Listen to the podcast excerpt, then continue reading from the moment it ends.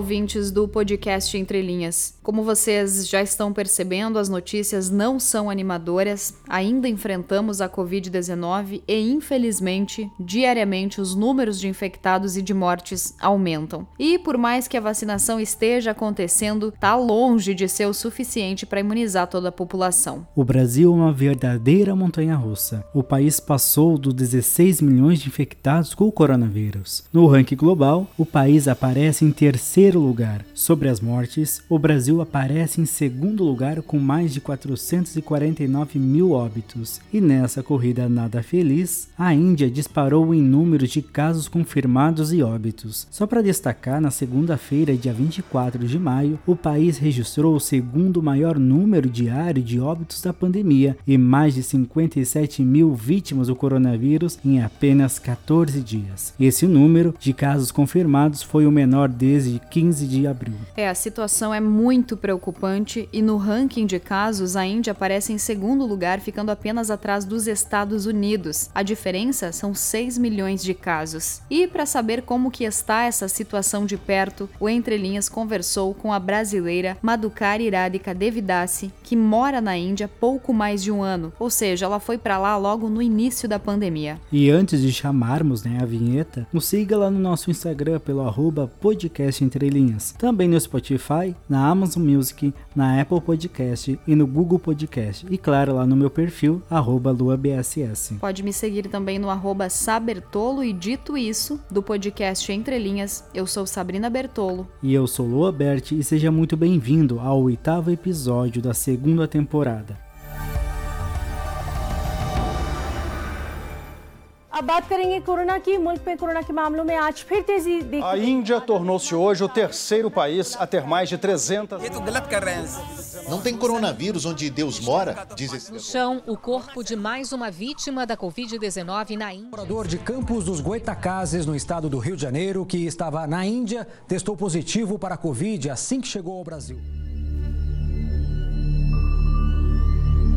De acordo com os dados do Ministério da Saúde indiano, na segunda-feira, dia 24 de maio, foram registrados 4.454 óbitos em 24 horas. Só em nível de comparação, os Estados Unidos têm 589 mil óbitos e o Brasil 449 mil. Já a Índia passou das 303 mil vidas ceifadas pela Covid-19. E apesar dos números astronômicos, há fortes indícios de subnotificação, sobretudo de mortes no país. Especialistas apontam que os números reais podem ser de 5 a 10 vezes maiores. E Sabrina, a principal causa dessa tragédia indiana é a tranquilidade do governo, que se recusou a adotar um lockdown nacional, permitindo que uma nova variante, a B1 617 se espalhasse pela Índia e para vários continentes. É, inclusive chegou ao Brasil, daqui Exatamente. a pouco a gente vai trazer mais informações sobre isso. Parece um filme de terror, Lua, porque um dos fatos que chama muita atenção, por exemplo, é que centenas de corpos estão sendo encontrados flutuando no Ganges ou enterrados nas areias de suas margens. Essa prática, Lua, é porque o rio ele é considerado o mais sagrado do país asiático. E segundo né, alguns relatos das autoridades indianas, os cadáveres encontrados pareciam inchados e parcialmente queimados, o que sugere que eles poderiam ter chegado ao rio como parte da prática em Uttar Pradesh de cremação de vítimas de coronavírus ao longo do Ganges, o que pode indicar a escassez de lenha e os custos crescentes associados aos funerais, obrigando algumas famílias a simplesmente colocar os corpos de seus entes queridos que morreram diretamente no rio. Para saber mais detalhes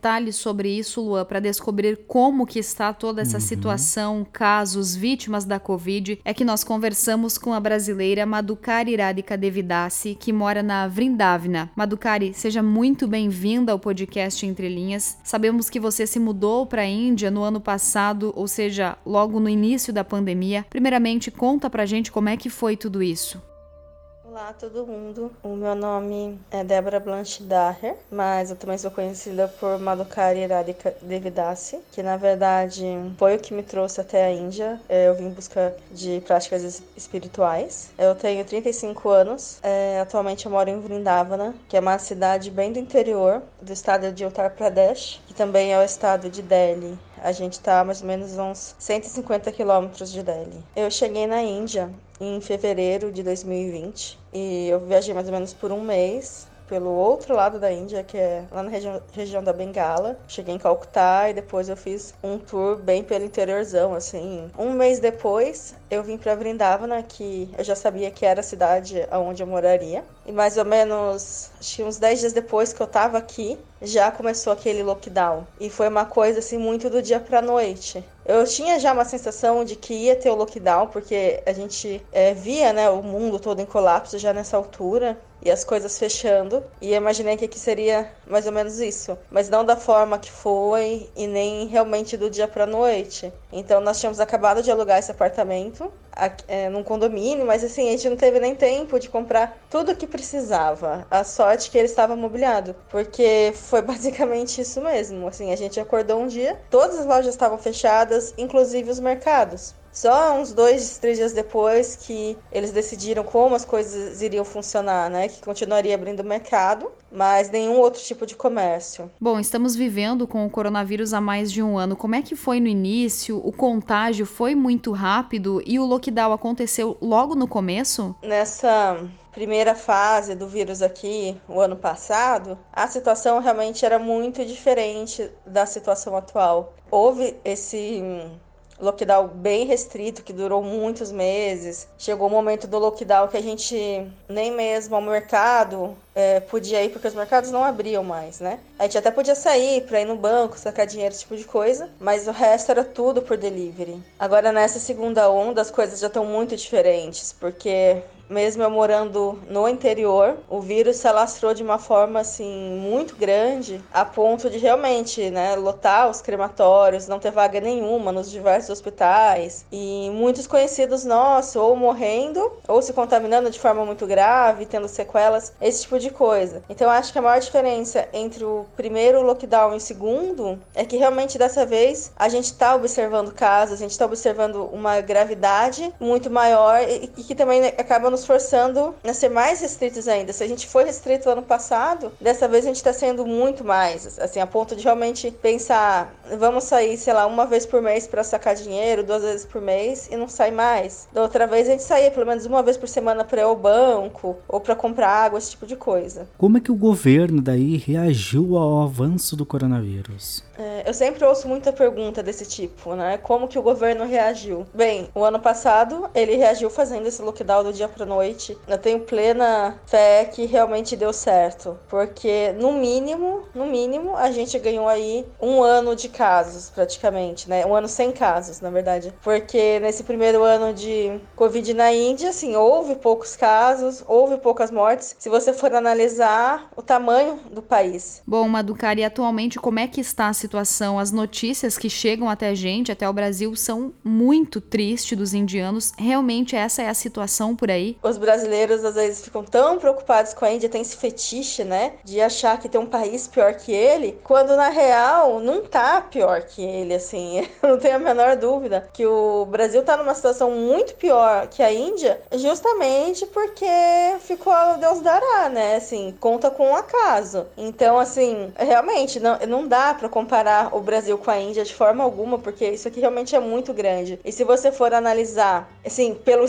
tamanho que é, pelas todas as dificuldades que existem na Índia, falta de saneamento básico, falta de dinheiro, essa carência, né, que o, a Índia tem, ela conseguiu manejar o vírus de uma maneira muito melhor e superior que o Brasil. Se a Índia tivesse aplicado a mesma coisa que o governo do Brasil aplicou, ou seja, nada, isso aqui realmente estaria num cenário assim de você sair na rua e só tropeçar em mortos. Madukari, como é que está a vacinação por aí? Daí que é outra coisa que todo mundo me pergunta, ah, e a vacina? Obviamente assim, a Índia já aplicou muita vacina, é o país que mais aplicou vacina, mas o número de população é sempre um desafio. Porém, é, isso fez com que a Índia também buscasse outras soluções e hoje ela está recebendo vacinas de outros países. Então, a gente já tem uma oferta razoável aqui de número de vacinas, de tipos e tudo, e que qualquer um acima de 18 anos pode se inscrever e tomar. Então, aqui é bem fácil você receber a vacina se você quiser ser vacinado. O governo fez um site muito interessante, bem completo, que você digita lá o seu CEP, ele mostra todos os locais que estão dando a vacina, uh, e você se inscreve e pronto, e acabou. Assim, é realmente muito rápido. Muita gente me pergunta, ah, como que você vê o futuro da Índia? Você tá otimista? Você tá pessimista? Eu creio que nesse atual momento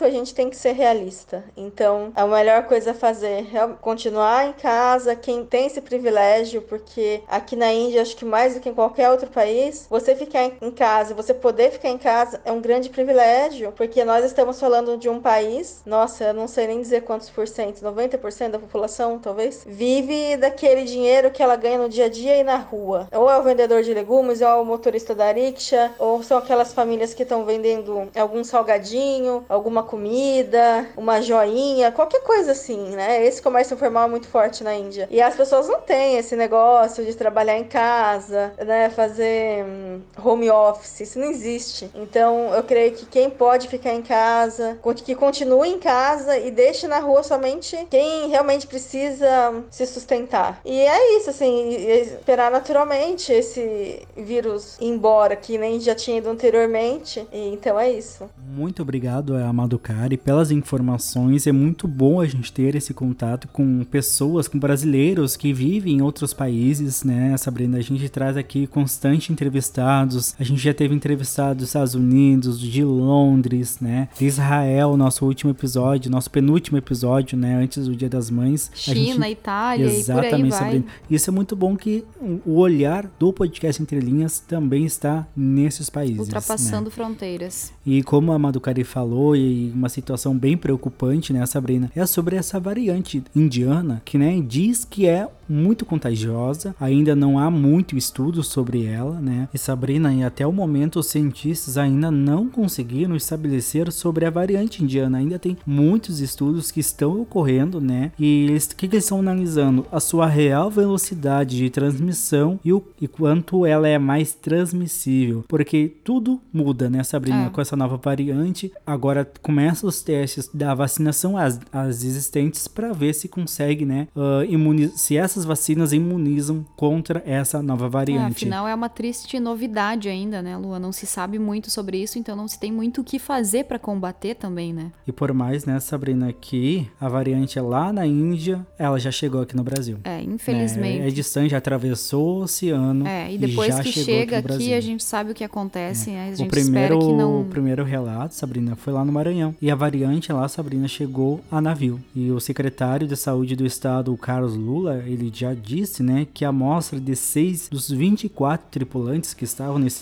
esse navio passaram por análises genômicas e o resultado mostrou que todos os seis estavam infectados com essa nova linhagem, né, o B1617. É, Lua, só que a semana, segunda-feira, começou com notícias ainda mais tristes, porque a Secretaria de Estado de Saúde Pública do Pará, por exemplo, já investiga dois casos suspeitos também da infecção dessa variante. Esses pacientes, eles teriam visitado o litoral do Maranhão e é o terceiro estado já a notificar essas investigações, porque o Ceará também apura uma contaminação. É para a gente ter uma ideia para tentar conter a entrada dessa variante indiana, então da Covid no Brasil. O Ministério da Saúde anunciou recentemente, no sábado, a implementação de barreiras sanitárias em aeroportos, em rodoviárias e grandes rodovias. O governo também prometeu enviar testes rápidos de antígeno ao Maranhão, que é para que sejam usados em estratégias de bloqueio, né, Lua? Outras 2,4 milhões de unidades serão destinadas aos demais estados, claro, com o foco principal nas áreas de fronteira e terminais com grande fluxo de passageiros. E o mais preocupante, Sabrina, é que tem, tá, tem essa cepa indiana, mas vale lembrar que ela não é única, né? Infelizmente Existe não. a B117, que é do Reino Unido, tem a B1351, que é da África do Sul, e a P1, né, no Brasil, que inicialmente foi detectada aqui em Manaus. Inclusive, a P1, que é a variante aqui no Brasil, já chegou aqui próximo à nossa cidade, aqui a gente grava aqui de Juí, já nas cidades próximas aqui da região, já existem relatos e registro que essa variante do Brasil tem um grande nível né, de transmissão. Então isso é muito preocupante aqui para o Brasil e para o resto do mundo, né? Porque a gente luta, né? Inicialmente a, a, a principal luta é contra a Covid-19. Só que essas variantes já muda todo o cenário. O ano passado você falava muito era nos grupos de risco. Agora não existe mais grupo de risco. Todo difícil. mundo é grupo de risco verdade. hoje, porque já tem relatos de pessoas que não tinham nenhuma comorbidade e acabaram falecendo com Covid ou devido, né, às, às complicações que a Covid traz, né? É, então, diante disso, Lua, fica até. A gente já nem sabe mais o que falar para as pessoas,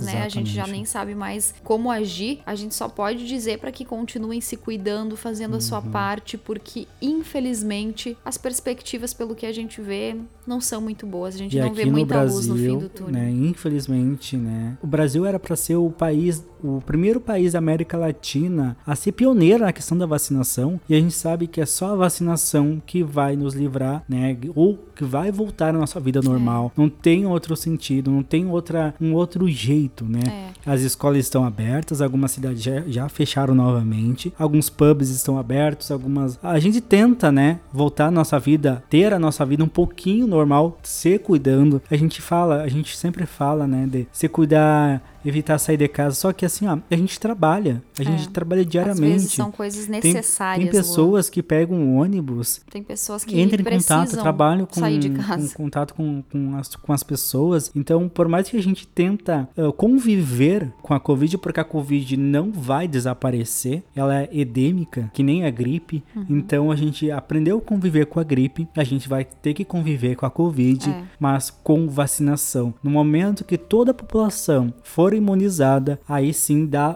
talvez dá para dizer que a gente vai ter nossa vida normal. Então, Sabrina, eu acho que o recado já está dado. Então, até a próxima semana com mais informações ou histórias para você. A gente espera poder trazer notícia positiva também em meio Sim, a todo sim. esse caos, mas não dá pra fugir da verdade, né, Lua, o que está acontecendo hoje. Obrigada pela sua companhia mais uma vez e até o próximo episódio. Tchau. Tchau, tchau.